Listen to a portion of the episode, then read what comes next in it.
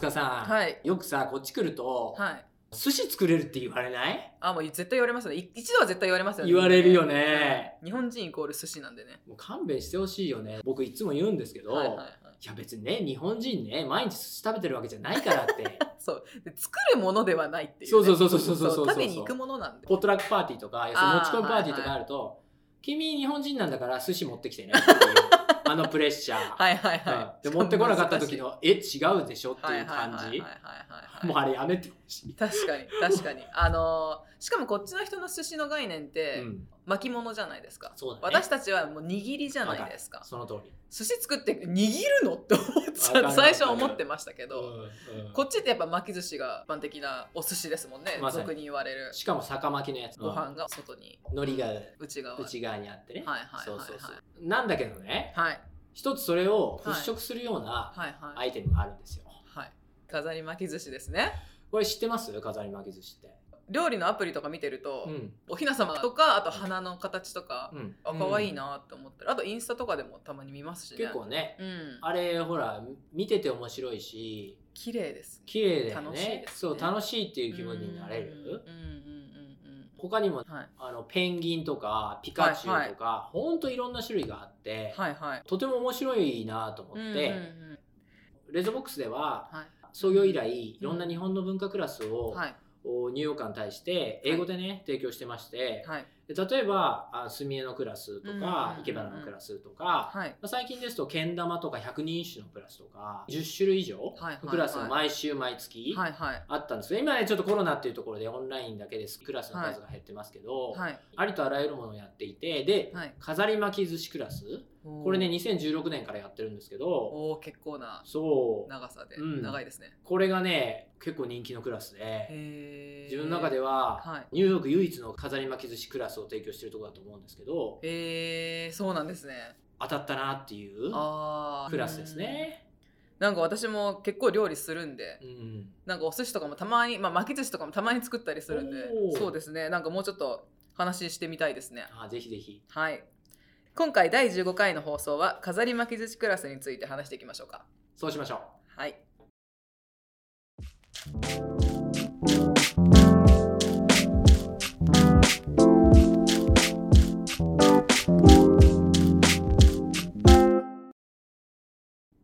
この飾り巻き寿司ということなんですけど、うんうん。そもそも何がきっかけで提供しようと思ったんですかね？初めは、はいえっと、それこそ大塚さん今さっきおっしゃっていただいたインスタグラムとか、ん。ああいうところで発見して、うん。これ面白いなと、うん。もう単純にまず見た目から面白いなって思っていて、もちろんねあのうちこういう組織なので、はい。やはりクッキングクラスとかはでお寿司の作り方を教えてもらいたいとか、うん。そういうリクエストはいつもいただくので、あそういうね普通のお寿司のクラスをやるっていうのも良かったんですけども、でもたまたまそういうものを見かけて、あこれををニューヨーカーの方々にはい。教えるクラスがあったら面白いんじゃないかなと思って、でさ早速いろいろと調べていたら、JSIA 寿司インストラクター協会というのを発見しまして、はい。すぐねメールを送って、うんうんうんうん協会の方が認定した飾り巻き寿司を教えるはい。資格を持ったはい。方をぜひねご紹介いただけないかっていうふうにご連絡をしたところ、しばらく経ってね返信があって、はいえー実はニューヨークにうん。今、ううんちの資格を持ったは方が1名いらっしゃいますと。い。もうもう最高なそう。ぴったりじゃないですか。おおと思って、はいはいはい。まさかいないだろうなと思ってたんですけど、運命じゃないですか。そう。その方をご紹介しますって言われて、そう。ニューヨークの、はい。アメリカ人の方とうん。ご結婚された日本人のね、女性の方がいらっしゃっうて、ん3級であったりとか2級であったり、はい。1級みたいなのがあるんですけれども、その先生は、はい。あの1級をねすでにお持ちでもちろんねニューヨーク来てからは全然そのね、はい。あのお持ちのその、スキルというか、はいそうい。うのは何も使ってらっしゃらなかったんですけども、はい。僕の方ですぐねご連絡させていただいてはい。でぜひ一緒にはい。飾り巻き寿司クラスをはい。ニューヨーカーに対してやっていきましょうっていうお話をしたところ、あちょうど私も考えてたんですよっていうふうに先生がおっしゃっていただいて、うん、でそこからトントン拍子というかへえあのすぐクラスをね開くことになったんですよ。あすごい良かったです。タイミング的にも。うん、タイミング的に完璧で。ううん。ん。そのクラスっていうのはどんな感じでやろうと思ったんですか？最初。こちらの現地の方を招いて一緒に作る形ですか？それともなんか先生がデモンストレーションみんなの前でやってこんなですよって見せる。どんな感じだったんですか？うちの文化クラスって基本的にはレクチャー形式ではなくて、経験してもらう体験してもらうっていう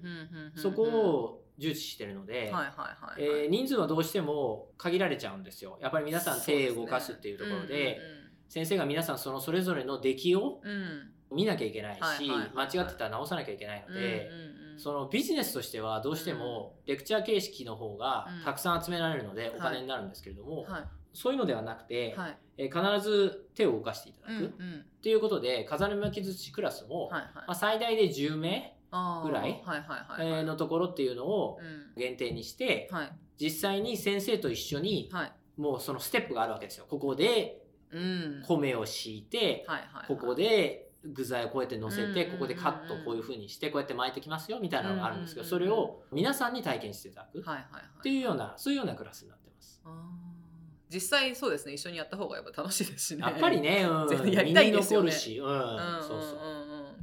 なるほど。クラスを最初に始めた頃ってどれぐらいの人数の人が集まってきたんですか？あそれいい質問ですね。実はなんかすごくね流行ってるみたいな話をしたと思うんですけど、はい、実際始めた時っていうのは全然お客さんいなくて、うん、初めの1回目2回目のクラスって、うん、予約者が0人だったり1人だったりみたいなところで、ああこれまた外しちゃったかなみたいな僕もありとあらゆるプロジェクトを作るんですけど、はいはい、もう次々に死んでいくっていうか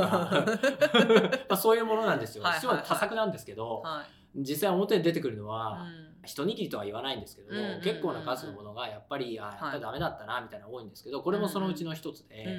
初め全然ダメで、あ何がヒットしないのかなってやっぱ考えるわけですよ、その時に。で実際に近いお客さん、よく来てくださるようなお客さんに、初回2回目とねお客さん来なかったんだけども、どうしてか分かりますかねみたいなところをちょっと軽く聞いてみたら、はい、なんか美味しそうじゃない？みたいな話を。面白いんだけど見てて。でよくよく聞いてみると皆さんね勘違いしてるのが、はい、着色料を使ってると思ってた。あっと思って、はいはいはい、要するに飾り巻き寿司見ると、はい、ピカチュウだのね。いろんなのカラフルなんですよ。そうですね。で、あれをパッと見て何も知らない外国人の人から見ると、うん、うわこの黄色なんで色つけてんの？とか、実は卵なのに。ああなるほど。そう、はいはいはい、とかあの紫のやつはビーツだったりするんだけども、なんで紫なの？とかおかしいおかしいとか、はいはい、そんな着色料たっぷりのやつを人工的に組み合わせて作って、うん、え寿司って食べるもんでしょ？食事でしょ、はいはい、そういうのがあったんですよ。でいやちょっと待てよと、先生に話したら、いやいや私は絶対にそういう着色料使いませんと、全部自然のもので作る、そこがポイントですと、そこに気づいたので、どうしたかっていうと、はい、クラスのページのとこに、はい、着色料じゃないんですよ。全部自然のものからできてますっていう、はいはいはい、その一文を入れたんですよ、はいはい、そしたらガラッと変わって一気に登録が増えてあそうなんそっから3回目からほぼ満席になって、あやっぱそこのその着色料に対してのそのすごい嫌だったんでしょうねすごくね人工的なもんだと思ってたみたい。うん、確かに言われたらそうなのかなって知らない人から見たら、分かんないですよねやっぱね。なんかレゴみたいにこうやって合わせてさ作った食べてみたいに言われてもええっていう、うん、しかも美味しいの？ってなって、もううちの先生はそこまでちゃんと考えて、うん、食べて美味しい、はいはい、見ても面白い。作っても面白い、うん、そういうところを考えられてる？ので、当然そうなんですけどでもそれをちゃんとプロモーションしてない僕のミス。でもそれをたった一文変えただけですぐ掴んでもらってお客さんの方は。これでもうそこからもう30回40回とクラスやってますけど、はいはい、もっとやってるかな？それでどんな人が来るんですか？日本人の人じゃなくてこっちの人ですよね。そう。うちは、うん、英語でクラスをやるので、はいはいはい、まあ、もちろん日本人の方もねウェルカムというか来ていただいてもちろん嬉しいんですけど、やっぱ基本は英語でやるっていうところもあって、はい、ほとんどの方は日本人以外の方が来られるんですけど、うんうんうん実際クッキングとか料理が好きな人が来るのかなと思ったら、はいはい、そんなことないんですよこのクラスに限っては。えー、あそうなんですか？うちね日本食のクラスもやってるので他にね、はいはい、あのそこは本当に料理好きの方がね来られたりするんですけど、うん、だしってもっと知りたいんだとか、はい、このクラスはもっとねライトユーザーっていうかちょっとカップルでデートのついでだったりとか一人でフラッと来られたりっていう人もいるし、えー、あそうなんですね、うん、じゃあ特別なんかすごい料理が得意だからとかっていうんじゃないんですね本当にそれってやっぱりでも日本食が好きな人たちなんですかね？というわけでもまたなかったりする。あそうなんですそこに限らず普通に面白そうって言って、僕もねそこ興味があって、はいはい、なんで来たのかなって初めの方聞いてたんですけど、うん、たらやっぱりなんか面白いものを作ってみたいっていう、うん、単純なその気持ちから来ていて、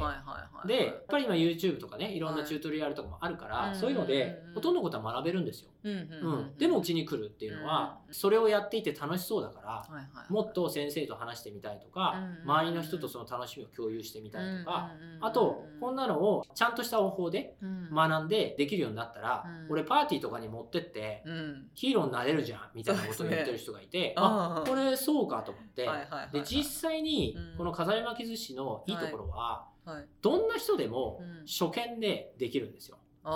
ね、プラモデルに近いっていうか、もうインストラクションがあって、うん、米をこういうふうにやってこういうふうに具材をここにこれだけのものを置いて、うん、こういうふうに巻くとできますっていう、組み立てる工作に近い、クラフトのようだよねっていうお客さんが言ってたんですけど、ね、クッキングではなくて、クラフト、うん、そういうことを言ってる人いてあそうだよねと思って。え年齢層とじゃあ子供とかでもできますね。うん子供用のクラスもやったことあるし、えー、やっぱりねシンプルにはしてない、シンプルに可愛い結果が出るもの、をやったりもしましたけど、うん、でも複雑なものもできるし、要するにそれだけパーツが増えるっていうかプラモデルもあるじゃないですか、複雑な難しいやつと誰でもできる、すごい単純なガンダムみたいなことだと、うん、そういうのが同じガンダムなんだけどね、単純なやつ複雑なやつあってパーツの数が違うみたいな。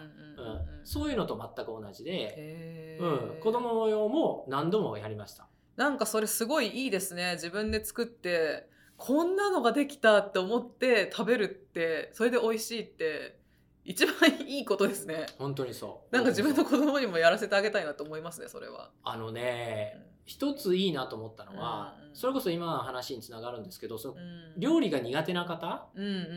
でもできる、うん、これはどうできるかっていうと、はい、実際にこう作ってるとやっぱ几帳面な方は、ピシッと綺麗なのができるんですよ。目の位置とか、はいはい、鼻の位置とか、出来上がったペンギンちゃんがすごい可愛くね、はいはいはい、ペンギンだよねこれっていう、はいはいはいはい、パンとできるんですけど、うん、中には男の子とかいい加減なやつがいて、なんか適当になんかナンパしたりして同じクラスのね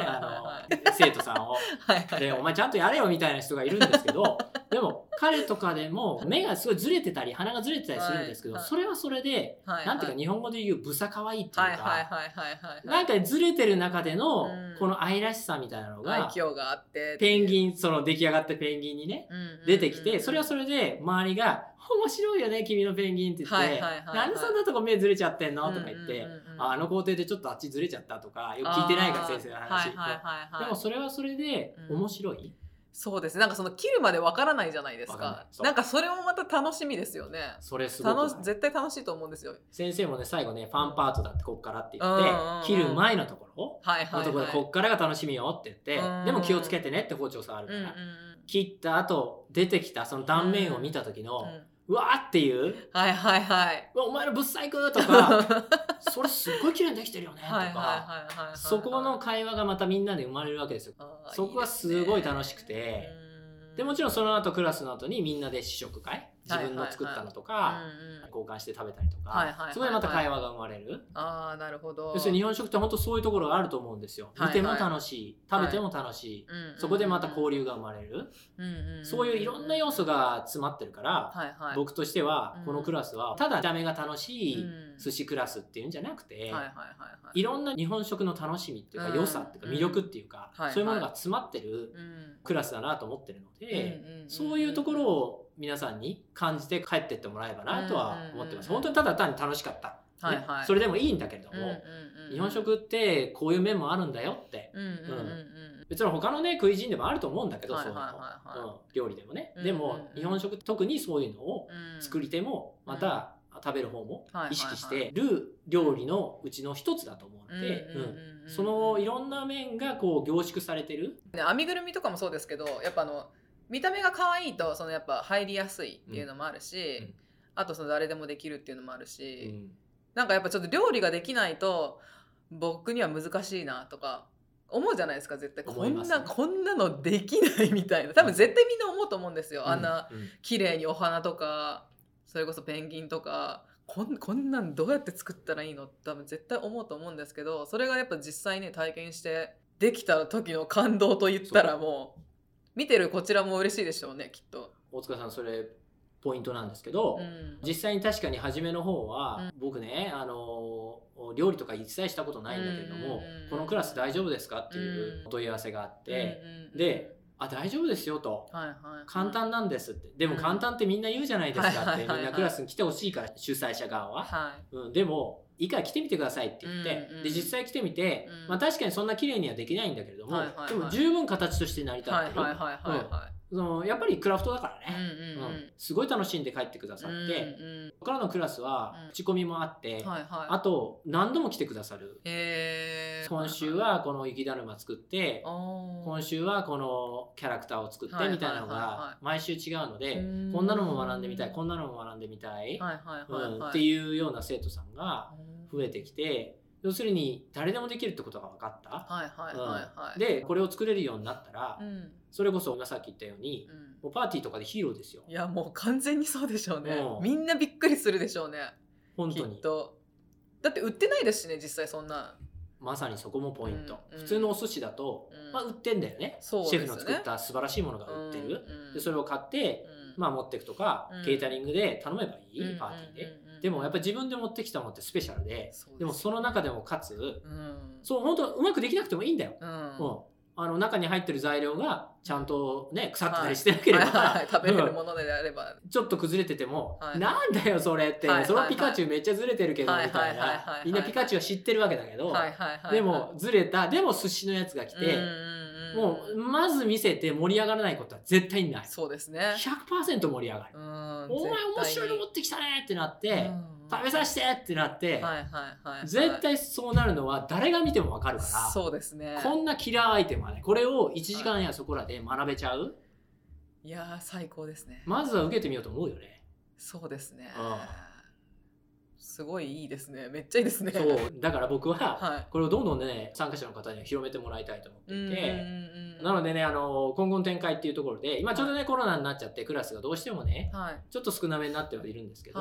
でもその先生とお話してるのは、ニューヨークで認定の講師をどんどん育てていこうと、あなるほどなるほど。飾り巻きのね寿司協会さんの方にも、あの日本に行った時にご挨拶に行って、ニューヨークでの展開っていうところで、もっと先生を増やしていきたいご協力をいただくことになっていて、一、人のね、その日本人の、お先生の方にずっと教えてもらってたんですけれどももちろん彼女も素晴らしいまだまだい。ろんなところでね教えていただきたいし、それに結構ねメディアの取材とかも結構たくさん今まで来てて、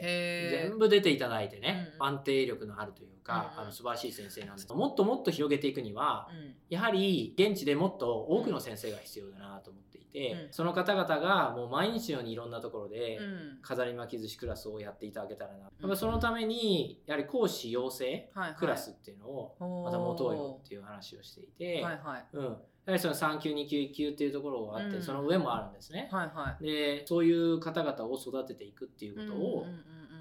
本格的に考えていけたらなというふうに、はい、今思ってます。なんかお寿司ですけど飾り巻き寿司ってやっぱその人それぞれその作る人のその感覚とかで作る人デザインする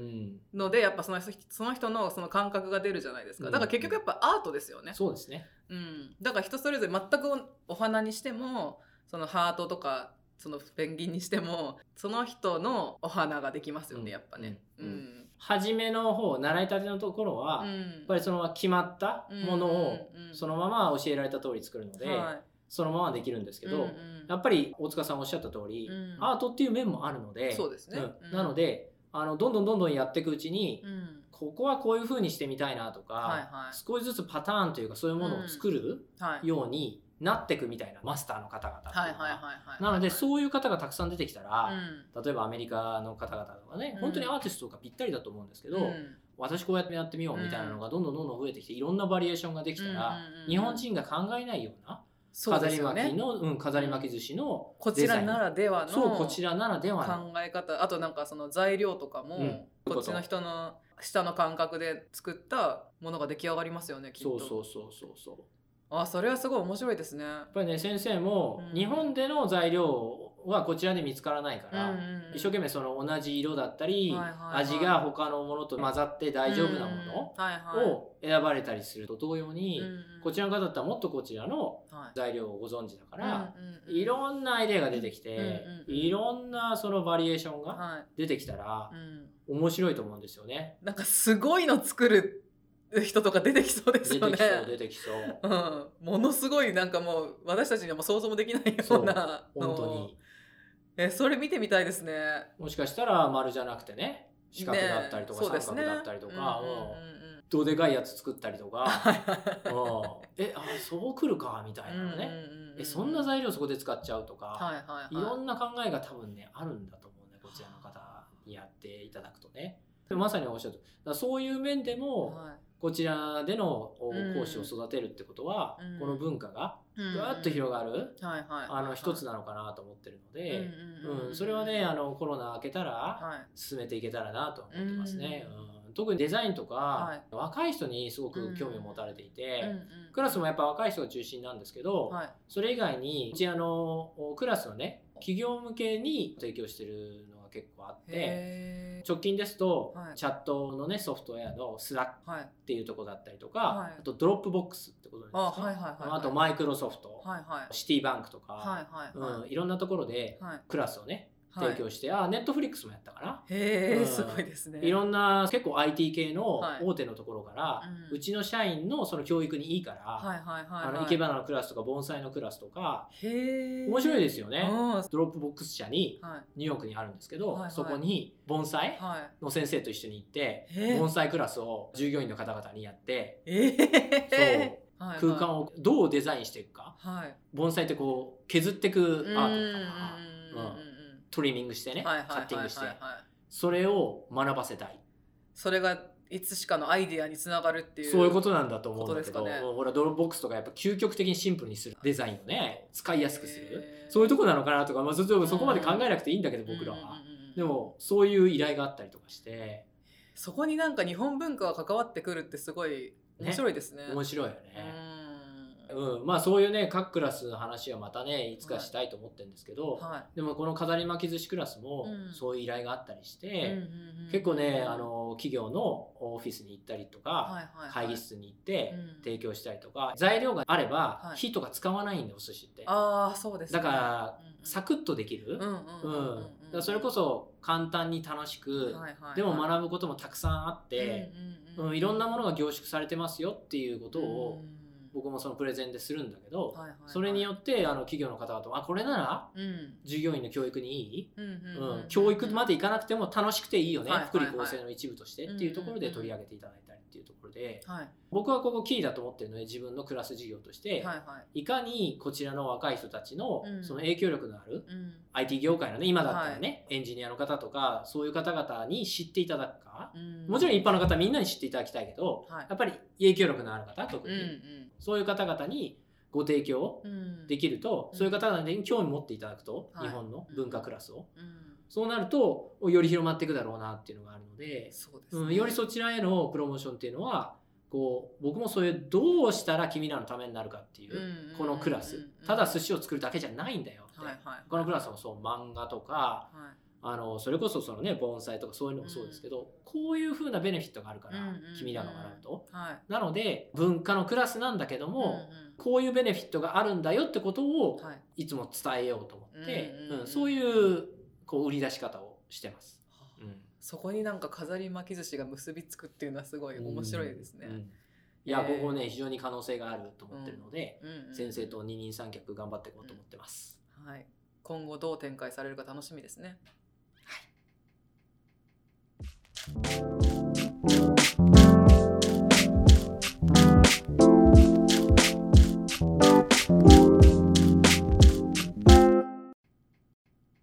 では、えー、コーナーに入っていきたいと思います。はい。えー、大塚美穂のニューヨークライフ。はい。やっぱりなんか、会えないな、これ。これねちょっと恥ずかしくなっちゃいます、ね、ちょっと恥ずかしくなっちゃうなんとかした方がいい、で、はい、今回はみんな大好きな納豆についてはいなるほどなんですけどえっ、ー、とこっちに来てねアメリカに来てあのスーパーフードがすごい流行ってる、うん、確かに。なんかチアシードとかなん,、なんちゃらシードとかたくさん流行ってるじゃないですか。はいはい、ででも納豆もその一つでスーパーフードと呼ばれてここ最近結構なんか注目されてたり、うんうんうんうん、っていうので今日は納豆の話なんですけど、はい、あの旦那さんって、はい、食べられるんですか？この前ちょっとあげてみようと思って。はいはいはい。ちょっとどう食べてみるって言ったらものすごい嫌な顔されて「うん」って言われて、うん、まあその横で息子はもうもうバクバク食べてたんですけど。でなんかなんだろうやっぱりその私たち納豆大好きなんで私も息子も、はいはい、でなんかそんなになんかその納豆に対して失礼なことは言いたくないみたいな、旦那さんハイチ人、あそうです。旦那はハイチ人、うんハイチ人です。あのもちろんもう納豆なんて絶対もう口にはしたことない人生を送ってきてそうですね。過去にも何度か言いましたよ食べてみたらって、はい、面白半分。でも今回ちょっとちょっと真面目に「どうぞ」って言ったらなんかって言われたので、うん、でまあそうだよなと思って。はい、嫌ですよねと思って。でも何が嫌なのか知りたい。そう。で、うん、なんかどう思ったって、うん、納豆初めて見た時どう思ったのって言ったら、はい。うん、I thought that was different. みたいなあ 違うものなんだって思った。えっとそれだけ それだけと思って。なんかもうちょっとあるでしょうと思ったんですよ、はい。はい、なんかもうね気持ち悪いとか、はい。なんか食べ物に見えないとか臭いとか、はい、あるじゃんって思ったんですけど、いや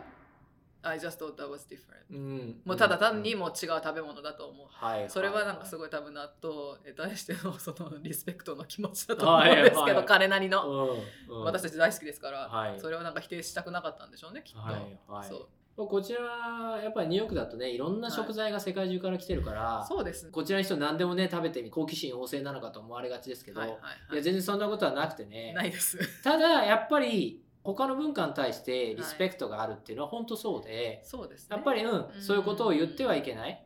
この右の方はこれを愛しているんだから、これはこれで僕は食べないけど、い。いよねって思うような、はいはい、そういうところは皆さん配慮っていうか、そういうのは本当にニューヨーカーの方ってもう慣れてるっていうか身についてますよねまさに旦那さんって本当にそれでこうやっぱり奥さんに申し訳ないっていう、はいはいはい、また納豆さんに申し訳ないっていうか。納豆納豆さんへのその 敬意がねだと思うんですありますもんね。でももちろん好きな方も周りにいらっしゃるんですよねそうですね。この前息子を公園に連れてったんですけど、はい、その時にこちらのママ友ですね。アメリカ人の彼女はチャイニーズアメリカンで中国人の方なんですけど、はい、その人はすごい日本食が好きででなんかレシピの交換とか教えてもらったり教えたりとかそういう話をしてたんですけど納豆を食べるって話になって、はい、彼女が「あ私納豆大好きだよ」って言ってきてへで私ちょっとめちゃくちゃびっくりしまして、はい、まあ彼女もねあの中国人なのでアジア人のなんですけど、うん、でもさすがになんかこっちの人って納豆食べないだろうと思ってたので、はい、それでどこで買ったりしてんのとかっていろいろ聞いたら、うん、まああの近所に日本のスーパーあるんですけど彼女もよくそこに行くって言っててそこでいつもあのおかめ納豆を買ってるって言ってました。おかめ納豆、あのオレンジオレンジのって言って。てはいはいはいはいはい。ああなんかすごいねと思って。でで納豆でもどうやって食べるのって聞いたら、はい、彼女はまあ、ご飯と一緒にもう本当は生卵も一緒に食べたいって言ってました、ね、すごい日本的だね。だねと思って。だね。それ私がなんか日本に帰った時に毎朝食べてるやつと思って。生卵食べれないですもんね。そうだね、ダメだからね。うん、ちょっとお腹壊しちゃうと思うお腹壊しちゃうね。そうで本当はそれ食べたいけどちょっと怖いから、はい、まあ普通にご飯にかけて納豆食べてるって言ってて。他の友達も納豆好きな子いて、はい、好きっていうか好きになった子がいてその子のお家に遊びに行った時にこう、ご飯を出してくれてそこに納豆があったんですよテーブルの上に。はい、で彼女はグルジア人です。グルジア人？はいグルジア人です彼女は。ジョージアはいジョージアです。はい、東の。はい、綺麗な、綺麗なグルジア人。綺麗なイメージね。はい。はい、で、彼女は、旦那さんが韓国人の方なんです、そうそうそれでなんか旦那さんから教わったって言ってて。そう旦那さんが多分納豆が好きで、はい、と韓国スーパーとか行っても納豆って売ってるじゃないですか。ありますね、うん、あれは日本の納豆を韓国のお店で売ってるんで、うん、と思います。韓国製とかではないよね、そうですね。でもなんか韓国のあのハングル文字が書いてある納豆を見たことはあると思うんですけど。調べてみようかな、うん、そうですね、はい、だから彼女は最初はちょっと苦手だったと。やっぱネバネバしてるし、はい、匂いも強いし、でもすごいあの健康に気使ってる子だったので、はい、なんかいろいろ本とか読んだんですって。ビタミン K とか善玉菌がいいよとか、はいはいはい、であ食べるようにしようって思ったらしくて、うんうん、わざわざ、はいはい、あの納豆を。で食べてたらすごい好きになったと。言っててもうそのまま食べたりとかあとはあのそのさっきも言ったみたいにご飯にのっけて、はい、生卵ではなくて、うん、あのポーチドエッグっていうんですか？あの、なんて言ったらいいんだろう。温泉卵よりもうちょっと硬くなったようなと一緒に食べるって言ってて。で子供にもあげてるって言ってたんで。そうなんだ、はい。私も子供にはもう絶対あげてます。あの困った時の納豆なんで。はいねわざわざあんな匂いも強いし見た目もあんな気持ち悪いのを食べるんだと思ってたんですけどやっぱりその先に話した友達もやっぱ体にいいっていうんで、食べてて味も好きって言ってたんで、そこはすごい驚きましたね。なんか日本人だったら分かりますけど、はい、もうきっとちっちゃい頃から朝ごはんで食べてたりとかするからでも大人になってからあの見た目のものをこう試して好きになるんだと思って、ね。うんうんうん、確かに。そう。でもなんかやっぱきっかけはきっとなんか最初こんな変な食べ物あるよ試してみようよみたいな感じで日本人の友達にこう食べさせられたみたいな感じで。うんうんうん、でそれでなんかうえって思う人もいると思うんですけど、まあ、最初に話した彼女はそういう感じだったらしくて、はいはい、なんか罰ゲームじゃないですけど、はいはい、食べさせられて。はいはいはいあれなんか全然美味しいけどみたいな感じでそう好きになったって言ってて。で最近ではなんか大型スーパーとかにも売ってるから。ね。うん。米系？そうですね。こっちのアメリカの大型スーパーにそのアジアのコーナーとかな国のその食材が売ってるコーナーとかあって、はいはいはい、そういう大体そういうところって納豆ありますね。あそうなんだ、うん、お豆腐納豆。豆腐あるね確かに。豆腐はありますね。納豆ってそんなあるかな？あるか、うん、あって私がよく行くスーパーにはあのあってたまに売りえっ、とフードバザーっていうとこなんですけど。ああまああそこは韓国系だからね、うん、でもそうね。そうそこだとまあ日本のスーパーで買うより安かったりとかあるんですよ、うんうんうん、だからもうそういう時はもう大量に買って、うん、冷凍庫にいつもストックして冷凍できるからね。そうですね。確かに確かに、うんうん、そう保存できるからいっぱい買ってもう絶対にありますね冷蔵庫の中には。うんないとちょっと困るって感じで。はいはい。そうですね。最近ね結構あの別のプロジェクトでドラッグストア周りとかがあって、視察に行くんだけど、はいはい、納豆のサプリメントっていうのが結構見れるようになって、まあ全然数が少ないんだけど、はいはい、そういうとこに目が行くんだけど、うん。うんうん、あ納豆のその栄養素？納豆キナーゼってやつそう納豆キナーゼをサプリメントで取る人がいるんだなと思って、うん、あこれ面白いなと思ってるところなんだよね、うん、だから面白そうなのでもうちょっとこれ僕の方でも調べてみて、はい、このポッドキャストのトピックにしてみてもいいのかなと思ってます、うん、そうですね、うん、もうちょっと突っ込んで話して。いいよね。うん、うん、そうですね。じゃあそうしましょうか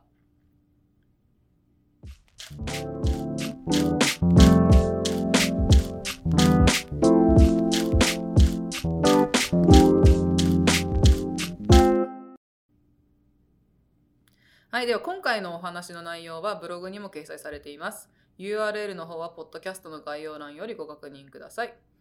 ご意見、ご感想、ご質問などありましたら、たかし at rezobox.com までどしどしメールの方をお送りください。はい、お待ちしております。はい、それではまた次回お会いしましょう。ありがとうございました。ありがとうございました。